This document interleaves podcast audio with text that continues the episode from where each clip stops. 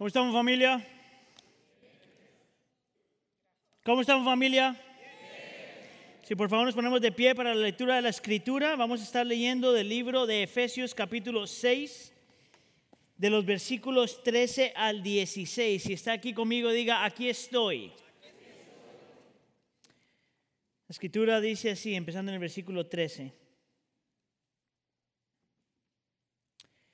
Por tanto, Pónganse toda la armadura de Dios para que cuando llegue el día malo puedan resistir hasta el fin con firmeza. Manténganse firmes, ceñidos con el cinturón de la verdad, protegidos por la coraza de justicia y calzados con la disposición de proclamar el Evangelio de la paz. Además de todo esto, Tomen el escudo de la fe con el cual pueden apagar todas las flechas encendidas del maligno. Esta es la palabra del Señor. Déjeme orar. Señor, venimos ante ti agradecidos por tu palabra. Agradecidos, Señor, porque estamos confiados que tú hablas y transformas por medio de la predicación de tu palabra. Por lo tanto, Señor, pedimos ah, por corazones atentos, mentes dispuestas, actitudes correctas a nosotros exponernos a lo que tú ya has escrito. Espíritu de Dios, te invitamos como siempre a que seas y estés presente para iluminar nuestra mente, para cambiar nuestros afectos, para ayudarnos a creer y si es necesario, venir a ti en arrepentimiento. Te lo pedimos por favor en nombre de tu Hijo Jesús. Y todos decimos, ¿se puede sentar? Uno ah, de los escritores más famosos en el cristianismo es C.S. Lewis, que fue el hombre que escribió el libro de uh, The Lion, the Witch and the Wardrobe en inglés. Ah, él escribió otro libro que es tan famoso como esa serie que se llama Mero Cristianismo. Si a usted le gusta leer, ese es un libro que como cristiano usted debe leer. Y en ese libro él dice esto, el mundo es territorio ocupado por el enemigo. Eso es lo que es este mundo. El cristianismo es la historia de cómo el rey legítimo ha llegado, Cristo Jesús, y nos está llamando a participar en una gran campaña de sabotaje. Déjenme leer esa última parte. Ah, el rey legítimo ha llegado y nos ha llamado a participar en una gran campaña de sabotaje. Eso es lo que está diciendo C.S. Lewis. Que la creación, en la creación tenemos al diablo presente y tenemos al diablo activo. Y que cuando Cristo viene, Él viene a destruir no solamente a Satanás, pero la obra de Satanás. Y que los creyentes somos parte del plan de Dios para echar a perder todo lo que Satanás está haciendo. Pablo, el que escribe esta carta, en la, carta de Efesios, nos escribe en este texto que acabamos de leer, está escribiendo cómo esto en realidad es una realidad para todo el mundo. Cristiano o no, nosotros todos estamos en medio de algo que estamos llamando eh, una guerra espiritual. Todo el mundo es parte de una guerra espiritual. Y Pablo en esta carta no solamente nos está diciendo que esto es una realidad, sino que a la misma vez nos está dando, se podría decir, la armadura o las armas que necesitamos para realmente enfrentarnos a esta realidad espiritual. Se conoce tradicionalmente como la armadura de Dios, ¿verdad? Y todas estas cosas son cosas que nosotros, escuche aquí, ya, si usted es creyente, estas son cosas que en Cristo ya tenemos, que en Cristo ya se nos han dado. Entonces la intención de Pablo a estar escribiendo esto en Efesios capítulo 6 es que nos pongamos la armadura que ya el Señor nos regaló. Que nosotros como creyentes usemos la armadura que el Señor ya ganó por nosotros. Que usted y yo nos apropiemos de lo que el Señor ya hizo por nosotros. Entonces la, semana pasada hablamos de las primeras dos partes de, este, de esta armadura, que es el cinturón de la verdad y la coraza de justicia. Y hoy vamos a hablar de otras dos partes de la armadura que se conocen en el texto como el Evangelio de la Paz y el escudo de la fe. El Evangelio de la Paz y el escudo de la fe. Y de la forma que voy a tratar el tema hoy, Ah, en realidad voy a poner estos dos temas bajo un solo tema. Lo que vamos a estar hablando de la fe y cómo la fe es algo que ah, nos dice acerca de nuestra relación con el Señor, ¿verdad? Pero cómo la fe nos da eh, lo que necesitamos, ¿verdad? Eh, eh, y entonces vamos a hablar de esto. Estos son mis dos puntos del día de hoy. Vamos a hablar del objeto de la fe y la paz de la fe. Con el primero vamos a hablar primero lo que significa fe y con la segunda es por qué la paz está relacionada con la fe que decimos tener. Entonces, con el primer punto hablemos del objeto de la fe. Esto viene entonces en el último versículo que leímos, en el versículo 16, mire como Pablo dice, además de todo esto, tomen el escudo de la fe. Diga conmigo, tomen el escudo de la fe. Ahora, al estar estudiando este tema, en realidad, entre más me he metido en este tema, más me doy cuenta que cada una de estas partes que se describen de la armadura, cada parte, no solamente es algo que ya tenemos en Cristo y el Señor nos ha regalado y que necesitamos usar, sino que cada parte tiene esta dualidad, se podría decir, dos cosas que a la misma palabra nos dice o el mismo concepto nos dice. La semana pasada, por ejemplo, yo decía que la verdad es algo objetivo y es algo subjetivo. ¿Se acuerda de eso si estaba aquí? Bueno, hoy cuando estamos mirando la fe, estamos hablando de cuando hablamos del escudo de la fe, también estamos hablando de algo objetivo y algo subjetivo.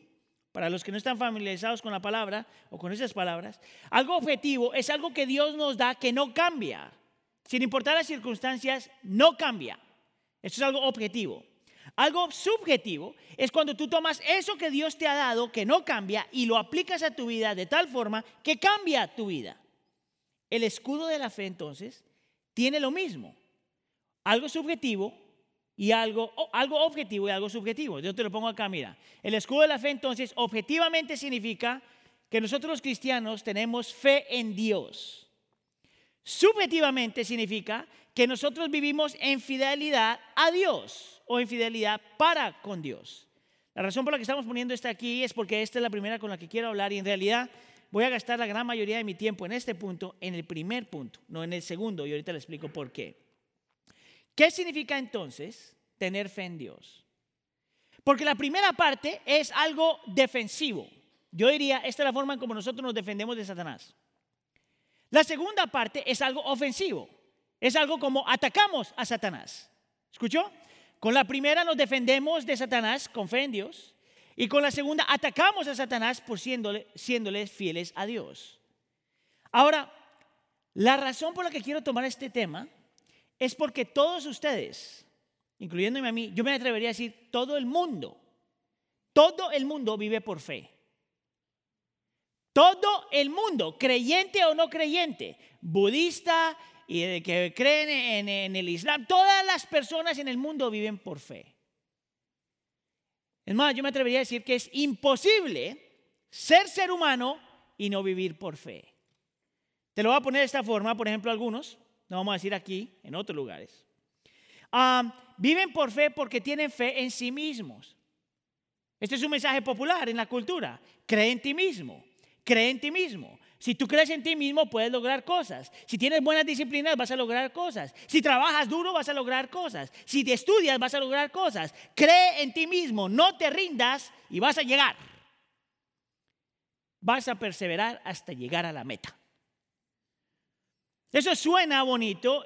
Desafortunadamente, eso no es cristianismo. Porque si hay algo que el cristianismo te hace claro, es que nosotros podemos tener fe en todo menos en nosotros mismos. Ahorita te lo voy a mostrar. Otro grupo de gente habla acerca de tener fe en el destino. Y las frases que se utilizan en este caso es, tú dale a la vida que no te preocupes, todo va a salir bien. Mire, esas palabritas yo las estoy tomando no fuera de la iglesia, sino dentro de la iglesia. Cree en ti mismo, no te preocupes, todo va a salir bien. La pregunta que yo le haría a una persona que cree esto es cómo tú sabes que todo va a salir bien. ¿Y qué significa bien? Porque desde una perspectiva humana, bien puede ser, por ejemplo, que no tengas problemas. Pero desde una, una perspectiva divina, a lo mejor el que no tengas problemas no es lo mejor para ti. Mira, estoy pensando en este ejemplo ahorita. Ah, algunos de nosotros pensamos que realmente tenemos control sobre nuestra vida. ¿Sabes cómo es eso? Porque todo te ha salido bien, porque has trabajado duro, porque has estudiado, porque tienes trabajo, porque todo te ha salido bien. Lo que quiero argumentar es que a, pesar de que las cosas te han salido bien, no significa, por ejemplo, que es lo mejor para ti. Otro grupo de personas diría, no, no, yo no tengo fe en el ser humano, yo no tengo fe en el destino, yo tengo fe ah, en la fe. Esta es bien religiosa, porque es cuando alguien te dice, si tú realmente crees, cree más, cree con más poder, cree con más magnitud, cree más, que si tú crees que si crees más, la cosa cambia. ¿Sabes cuál es el problema por eso? Es que hay gente que cree más y sin embargo las cosas no cambian. Por lo tanto, eso tampoco puede ser cristianismo. Y otra bien popular, desde un punto de vista humanista, es cree en el poder de la unidad. Oh, my goodness, este lo escucho todo el tiempo. Es que si nosotros nos juntamos, es que si tenemos un solo plan, es que si tenemos un solo sueño y nos juntamos, podemos cambiar el mundo. Lo interesante de esa es que es, hasta cierto punto verdad. ¿Te acuerdas cuando los humanos se juntaron a construir la torre de Babel? Y el Señor dice, yo tengo que hacer algo porque se juntaron y si no los freno yo, nadie los va a frenar. Bien interesante, tiene que leer esa historia. Entonces hay algo de verdad con eso. El problema es las personas que están diciendo que debemos juntarnos para cambiar el mundo. El problema no es el concepto, el problema es las personas que dicen que debemos juntarnos para cambiar el mundo. ¿Tú sabes por qué? Porque es extremadamente difícil escuche acá, extremadamente complicado hacer que un humano deje de pensar en sí mismo, deje de ser egoísta, deje de pensar en alguien más, el que empiece a pensar en alguien más. Ese es el problema. ¿Tú sabes cuál es el problema con esa clase de fe? Es que pone fe en el ser humano y lo que el ser humano puede hacer, pero se nos olvida que el ser humano es el problema. Mira, yo estaba viendo, no sé si ustedes ven estos shows, uh, los Golden Globes, cuando están entregando premios a las películas y a los actores y todo lo demás. Mire, si usted ve eso, y lo mismo, está la versión en español también, pero cuando usted todo ve esos shows, la gente que recibe un premio siempre tiene un mensaje de fe. Siempre. No hay nadie que se pare allá, tome el regalito y se vaya. Que diga, gracias Señor, gracias familia, gracias amigos y se vaya. Todos siempre tienen alguna clase de mensaje para, para los que estamos escuchando. Empiezan a decir, juntémonos, amemos, pongámonos duros, votemos por esta persona, no votemos por tal, siempre, en todos los mensajes. Lo interesante de este show es como una mujer, no le voy a decir el nombre porque no me sé el nombre, pero hubo una mujer ah, eh, que aceptó este premio y empezó a hablar su mensaje de fe. Y mire, escucha aquí, bien bonito la verdad.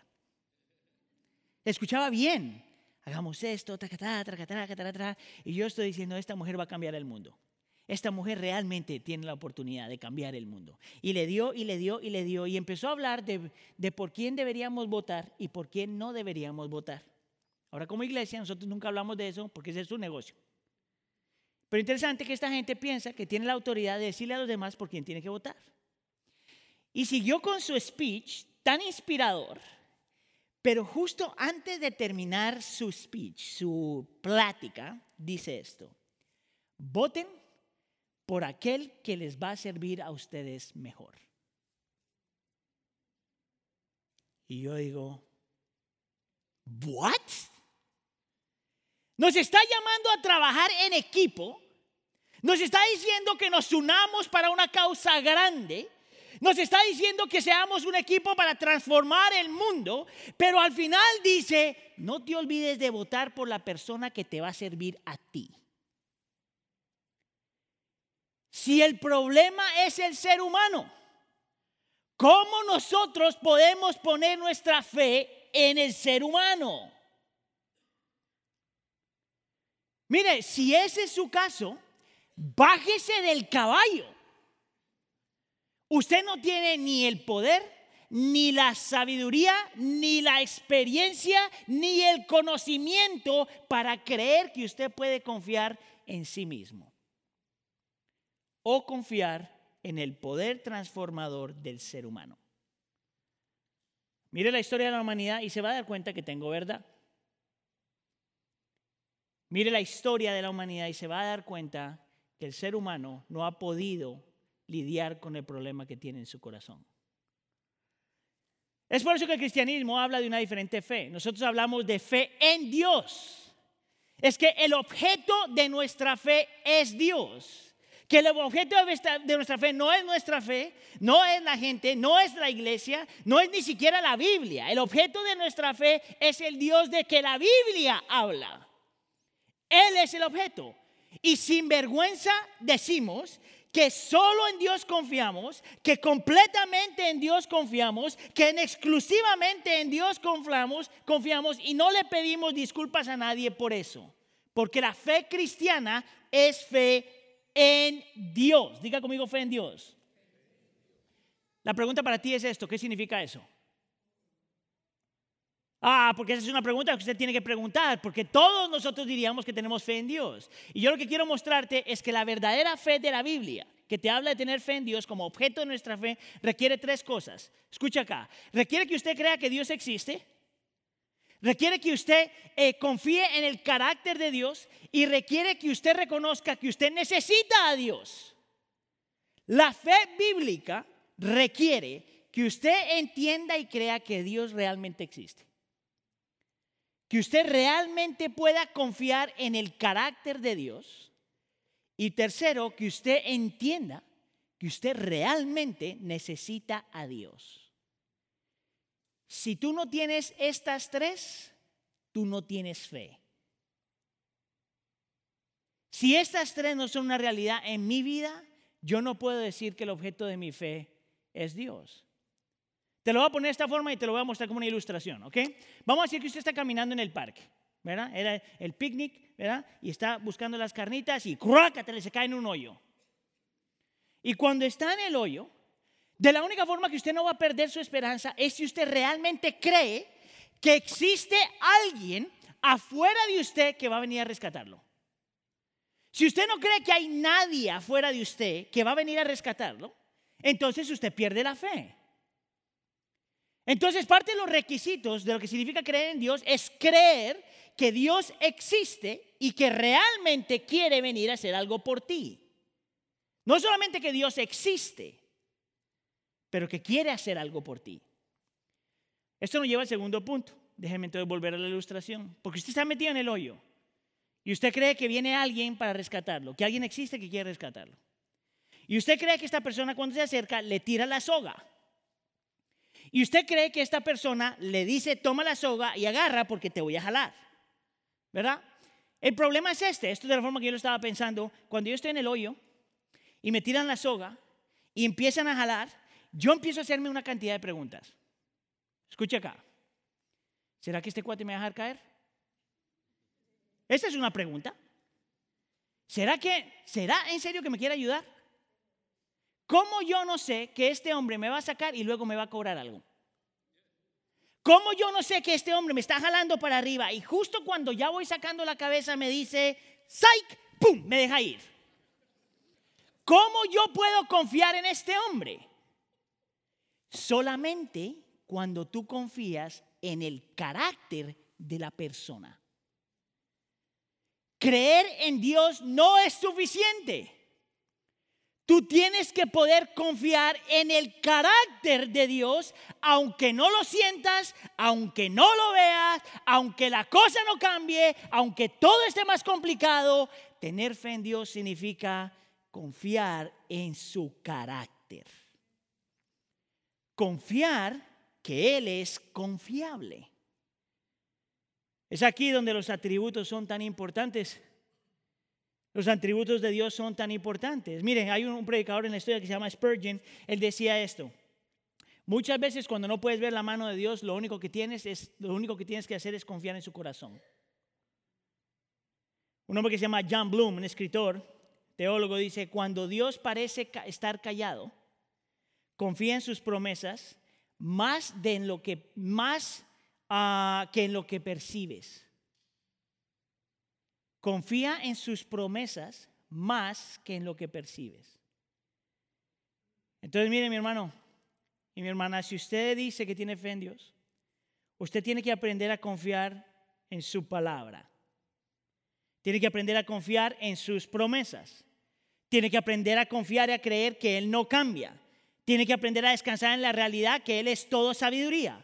Tiene que acordarse que Él es poderoso que nada lo controla Él, pero que Él controla todo. Tiene que aprender a descansar en la realidad de que nadie para a Dios. Tiene que aprender a confiar de que Dios es santo. Dios nunca hace nada malo. Tiene que aprender a confiar en la realidad de que Él es justo. Él siempre hace lo que se tiene que hacer. Tiene que confiar en la realidad de que Dios siempre es bueno. Que Él no puede hacer algo ah, eh, pecaminoso. Usted tiene que aprender a confiar de que Él es la verdad, que todo lo que dice es verdad, que todo lo que no dice es verdad. Tiene que aprender a confiar de que es un Dios lleno de gracia, un Dios lleno de compasión, un Dios lleno de amor. Que todo lo que el Señor hace, escuche, que todo lo que el Señor hace es para su gloria y tu gozo aunque te duela todo lo que el Señor hace. Es por eso que los atributos del Señor son tan importantes. Usted tiene que aprender a descansar y a confiar en la omnisciencia de Dios. Que Dios lo sabe todo, que nada viene a subir, nada Él permite que sea una sorpresa para Él, que Él sabe realmente todo lo que ha pasado desde la eternidad hasta la eternidad. Usted tiene que aprender a confiar, realmente a descansar, que Él es soberano. Mire, yo estoy leyendo ah, el libro de Esther como parte de mi devocional. Y es increíble cuando tú lees el libro de Esther porque Dios no se menciona en ese libro. Y tú puedes ver al pueblo de Dios, y se lo voy a dar rapidísimo, el pueblo de Dios había sido capturado ah, por Babilonia y se lo llevaron y de este, de este pueblo entonces está, es donde viene Esther. Y tú dirías, ¿cómo el Señor va a hacer eso? ¿Cómo permite que se lo lleven? Pero sin embargo, de ahí sale esta mujer. Y están como, haz de cuenta, casi casi como esclavos en otro lugar. Y cuando está ahí, esta mujer hace una cosa mal y luego el rey mira a Esther y de repente Esther está en el lugar correcto, en el tiempo correcto para que, para que se vuelva una reina. Y en el momento que se vuelve una reina, tiene un rol, no solamente servir al rey, pero tiene un rol para defender luego a su pueblo, al pueblo de Israel.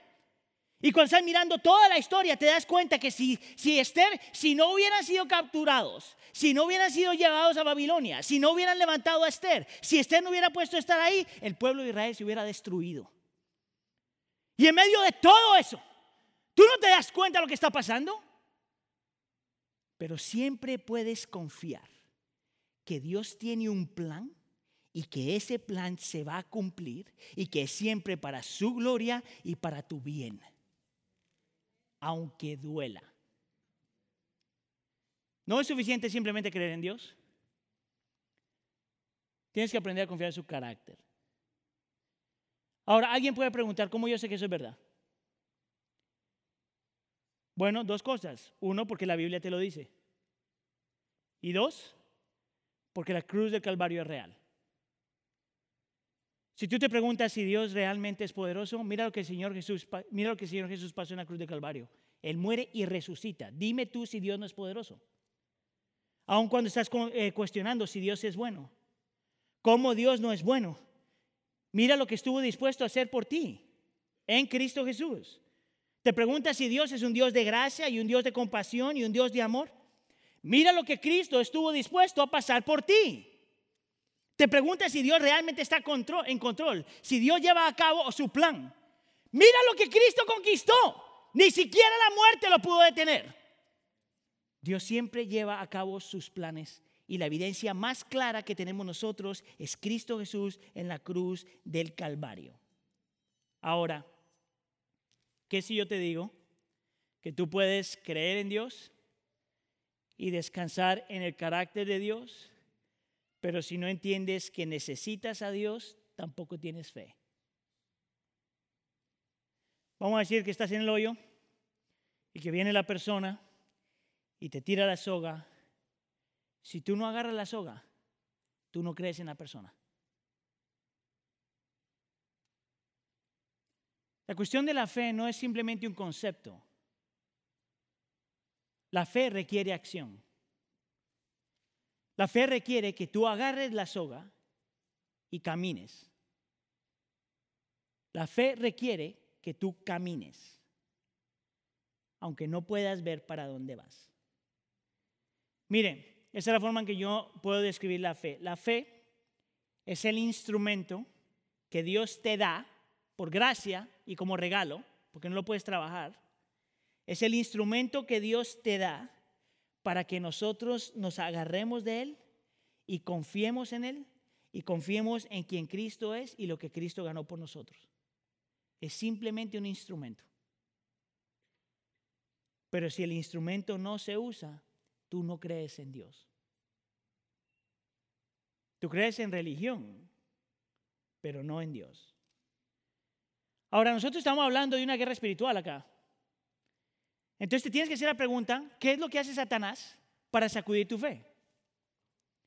Porque estamos hablando de una guerra espiritual y Satanás está presente y Satanás es activo, entonces tienes que hacerte la pregunta, ¿qué papel juega Satanás para hacer tu vida miserable y sacudirte la fe? Y yo quiero argumentar, eh, basado en este texto, y te lo voy a mostrar en un segundo, que, que Satanás se mueve diferente con los cristianos que con los no cristianos. Mira, con los no cristianos su mensaje es no creas en Dios. Y ellos dicen, ok, no creo. Pero para los cristianos, Él nunca te dice no creas en Dios, ¿tú sabes? Él te dice algo diferente. Él lo que hace es mueve tu enfoque de Dios a otras cosas.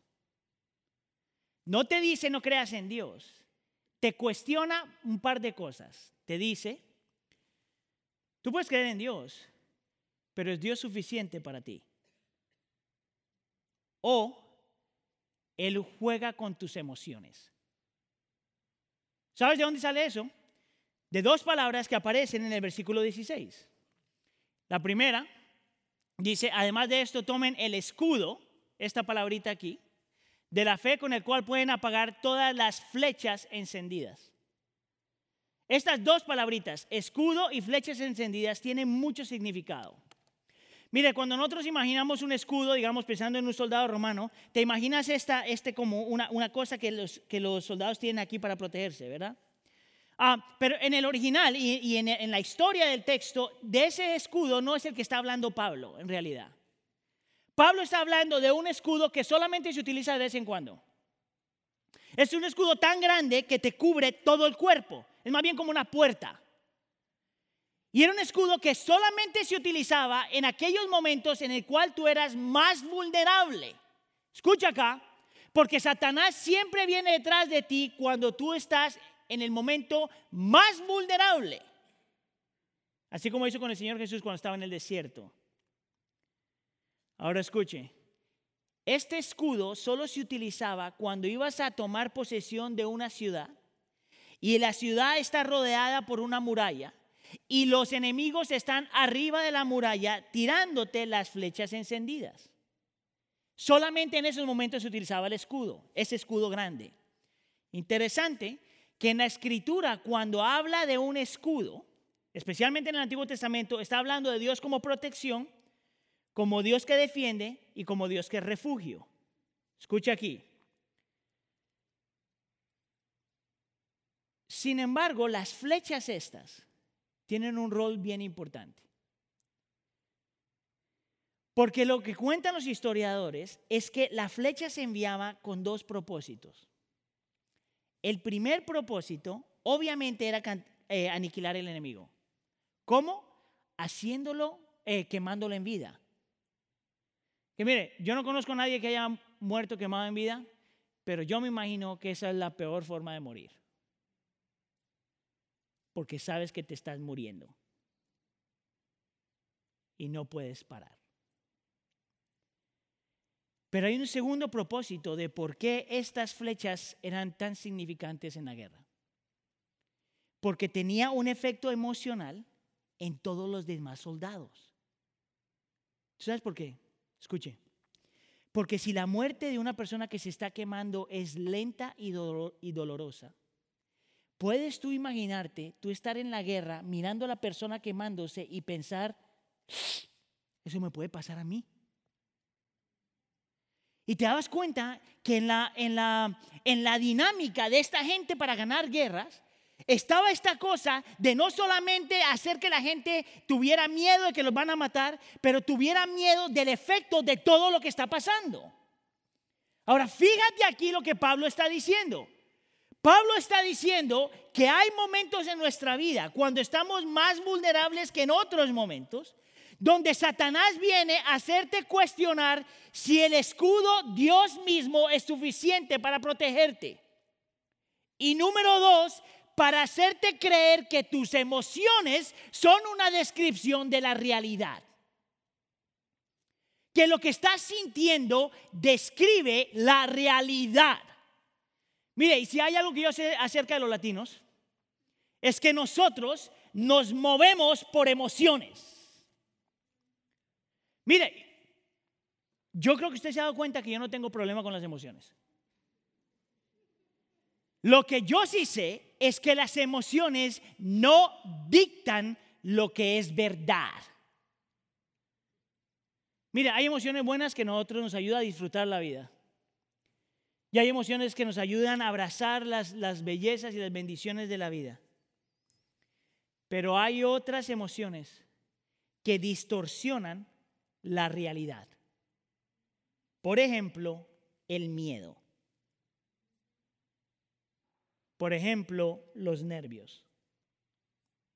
Y tú y yo vivimos en una cultura que le está enseñando a nuestros hijos a que lo que tú sientes, eso es lo que tú eres. Esa es una distorsión de la realidad. Que si tú sientes que tienes cuatro brazos, aunque tienes solo dos, no importa, tienes cuatro brazos. Que si tú sientes que no eres hombre, pero mujer, no importa si la realidad te dice algo diferente, eso es lo que tú eres.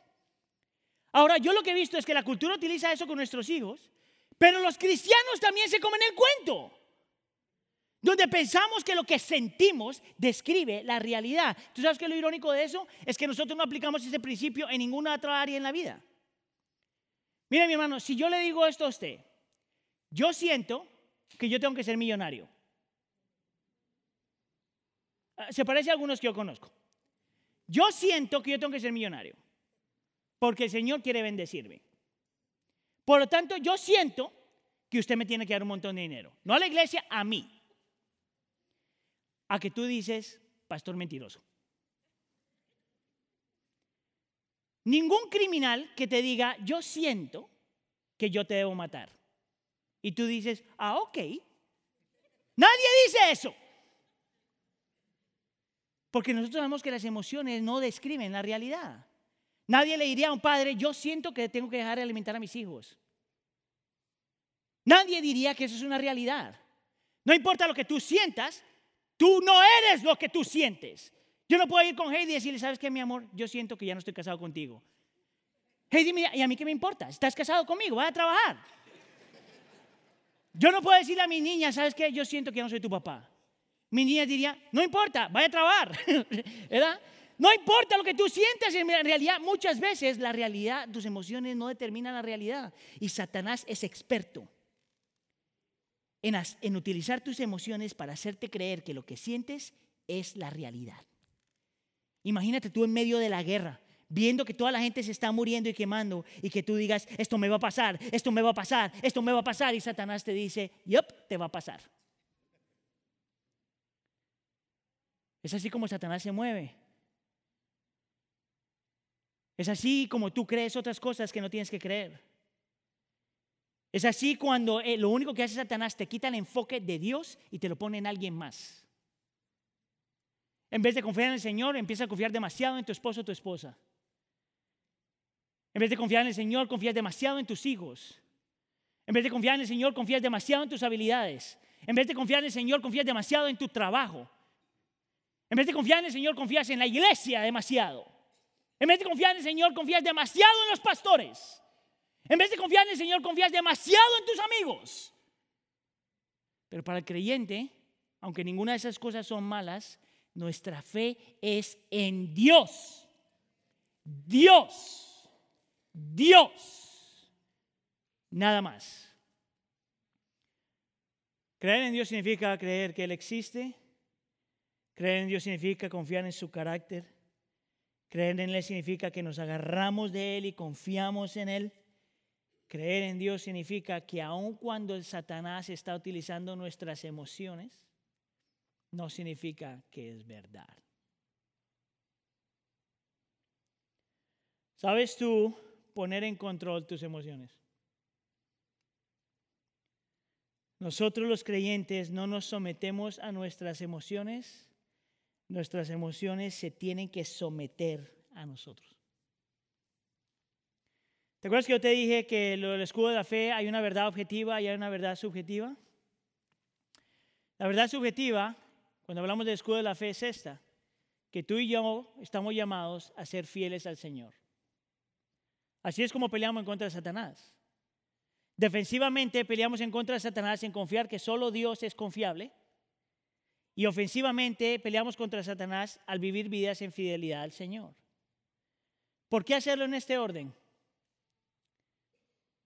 Porque solamente cuando tu fe es en Dios, verdadera, es que tú quieres vivir para Dios.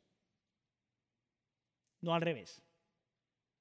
Solamente lo que tú crees de Dios te lleva a querer vivir para Dios. ¿Tienes tu fe de esa forma? ¿Estás viviendo tú de esa forma? Si no lo estás haciendo, a lo mejor tú no estás tomando posesión de lo que Cristo ya te regaló. Vamos ahora con el segundo punto, y este va a ser más rápido. Hablemos de la paz de la fe. Y este viene en el versículo 15 y dice, y calzados con la exposición de proclamar el Evangelio de la fe. Ahora, de la paz. Ahora, la Biblia que nosotros utilizamos aquí en la iglesia es la nueva versión internacional y pensamos que es una muy buena Biblia, por eso la utilizamos. Pero este es uno de estos versículos donde yo siento que esta, no siento, yo sé que esa traducción no es una buena traducción. Ese versículo. Porque aquí solamente te está dando una definición de lo que es el Evangelio de la Paz. Es evangelismo, proclama. Esta es la parte subjetiva. Hay, otro, hay otra versión ah, que me parece que esta traducción es mucho mejor, la nueva traducción viviente. Mira cómo lo ponen ellos.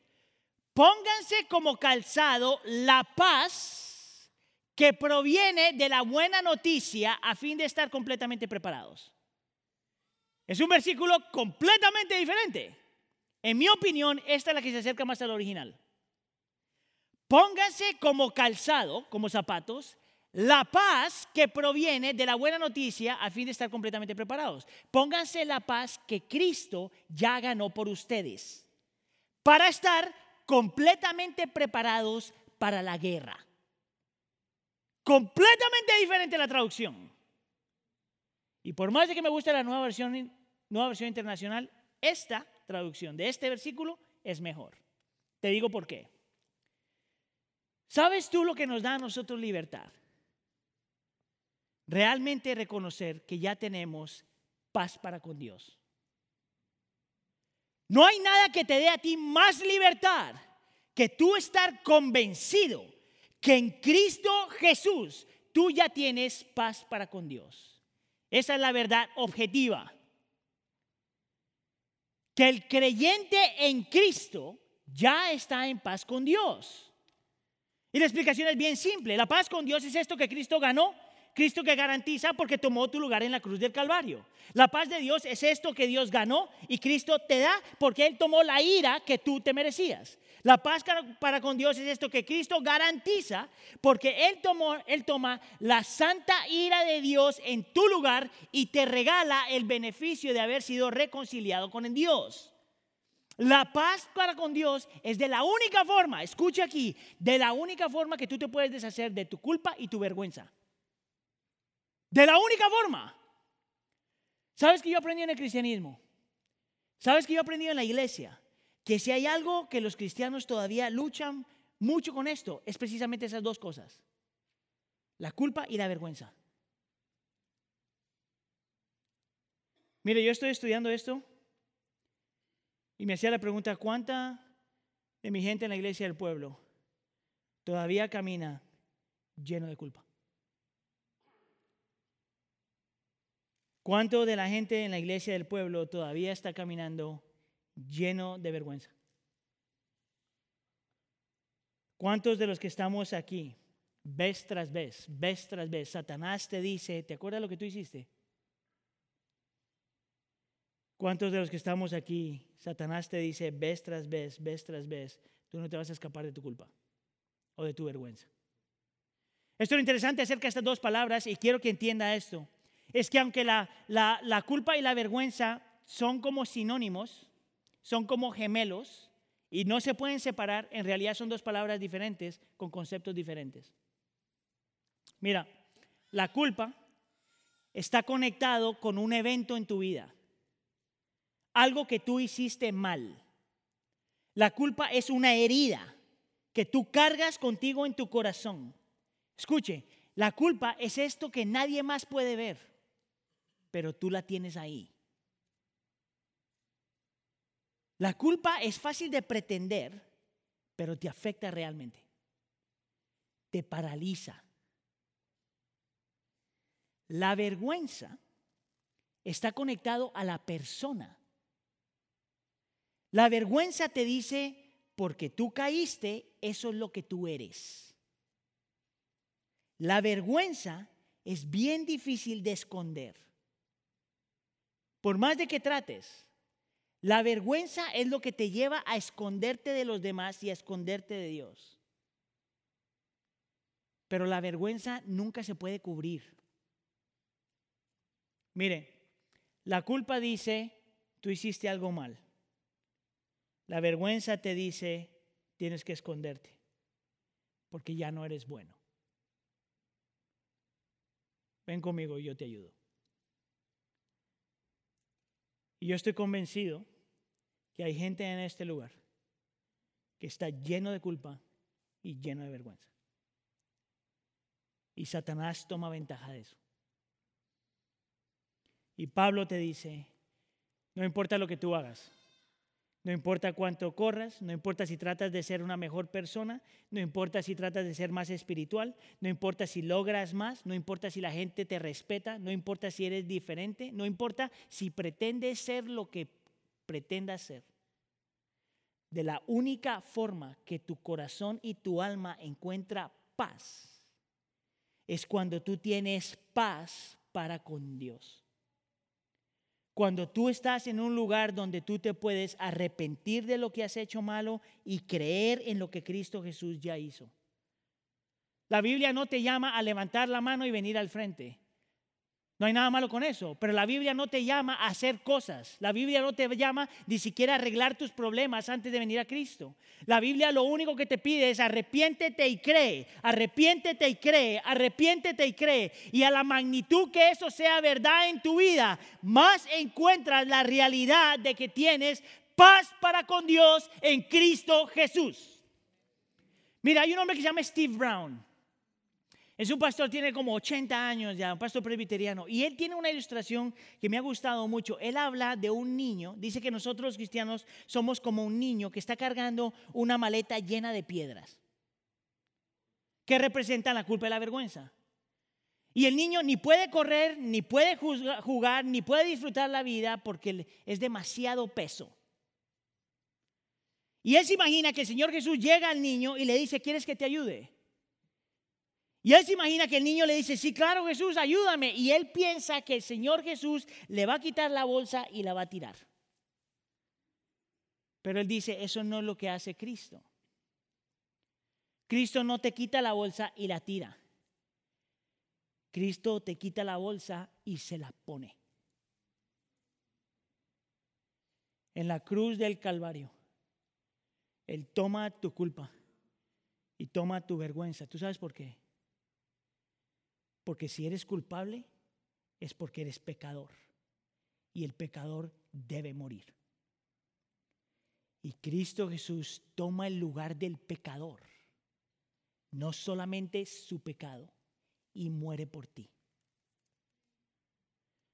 Es aquí donde la palabra calzado es importante y el Evangelio de la paz es importante. ¿Sabes qué lo interesante del calzado? Es que cuando tú piensas en un soldado romano, tienes que pensar casi en los zapatos de un soldado romano, es casi como si fueran zapatos de fútbol, de fútbol o soccer, fútbol latino. Porque un buen zapato de fútbol necesita tres cosas, si sabes algo de, soccer. Necesitas, los zapatos tienen que ser livianos para poder correr. Tienen que ser fuertes para poder protegerte. Y tiene que tener unos pupitos en la parte de abajo para que no te resbales. El Evangelio de la Paz es eso. Te da la libertad para poder correr. Te da la, fuerza para poder mantenerte fuerte en Cristo. Y te mantiene cimentado en quien eres en Él. Es por eso que el Señor Jesús en la, en la Biblia habla que está parado a la diestra del Padre. ¿Sabes lo que significa eso? Que cada que tú has pecado, tus pecados, pecados pasados, tus pecados presentes y tus pecados futuros, si has puesto tu fe en Cristo, Cristo está a la diestra del Padre como un recordatorio a todos nosotros que lo que se tenía que hacer para que tuviéramos paz para con Dios ya se hizo. Pasados, presentes y futuros. Esta es la forma que yo me la imagino. Aquí está el Padre, esto es imaginación, y aquí está Cristo. Y ahí está Satanás, como con Job. Y Satanás le dice a Cristo, ¿ya viste Aníbal otra vez? Volvió a hacer lo mismo de lo que ya se había arrepentido. Y Cristo le dice, sí, pero ya morí por ese pecado. ¿Viste a Sergio? Sigue haciendo lo mismo por lo cual ya se había arrepentido. Y Cristo dice, sí, pero ya morí por ese pecado. ¿Viste a María? Y cómo entregó su cuerpo a la perdición. Y Cristo le dice, sí, pero yo voy a morir por ese pecado. Puedes verlo. No importa lo que tú hayas hecho, no importa lo que hagas, escuche, no importa lo que vayas a hacer. Si tu fe está en Cristo, tú tienes paz para con Dios.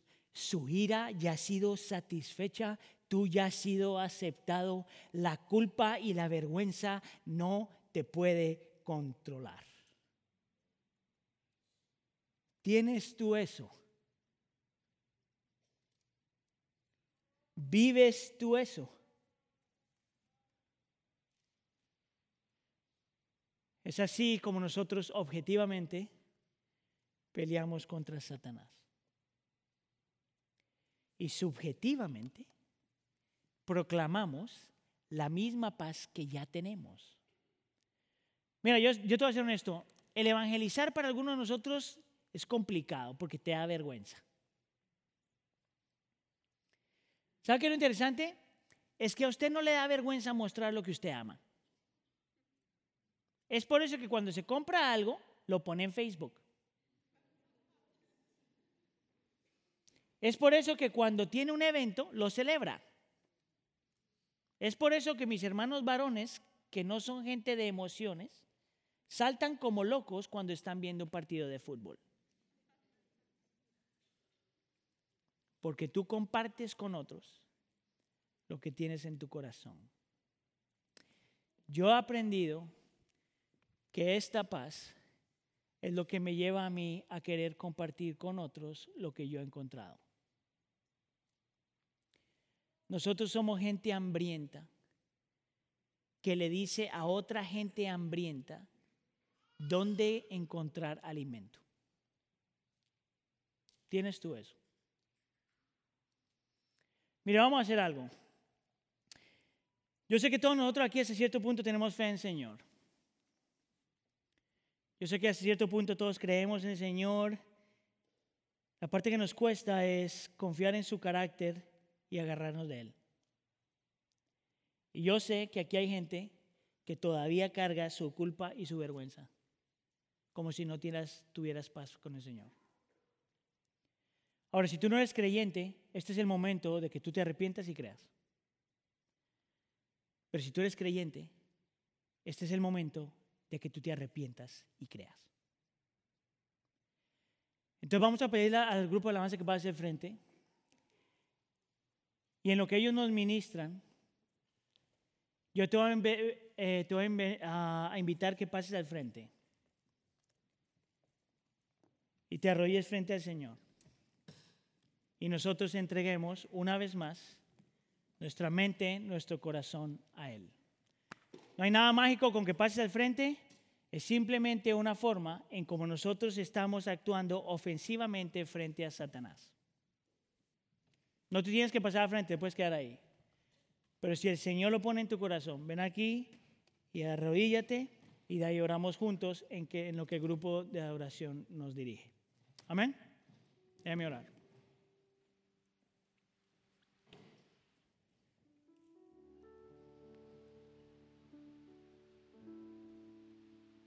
Señor, nosotros somos como ese niño que está cargado de culpa y vergüenza. Nosotros somos, Señor, como ese niño que no puede correr, que no encuentra libertad para correr, que está desprotegido y que no ha encontrado paz. Señor, nosotros sabemos que tú ya nos regalaste paz para con Dios en Cristo Jesús. Te pedimos, Señor, que tú nos ayudes a apropiarnos de esa paz que ya nos ha sido regalada. Te pido, Señor, en nombre de tu Hijo Jesús, que si hay gente aquí, hermanos y hermanas, que están siendo víctimas de las mentiras de Satanás, que han permitido que sus emociones dicten la realidad, que se han, se han eh, eh, tomado la vergüenza y las mentiras de Satanás.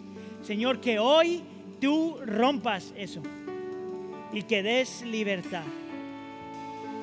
Por favor, Señor, haz tu obra. Por favor, Señor, haz tu obra.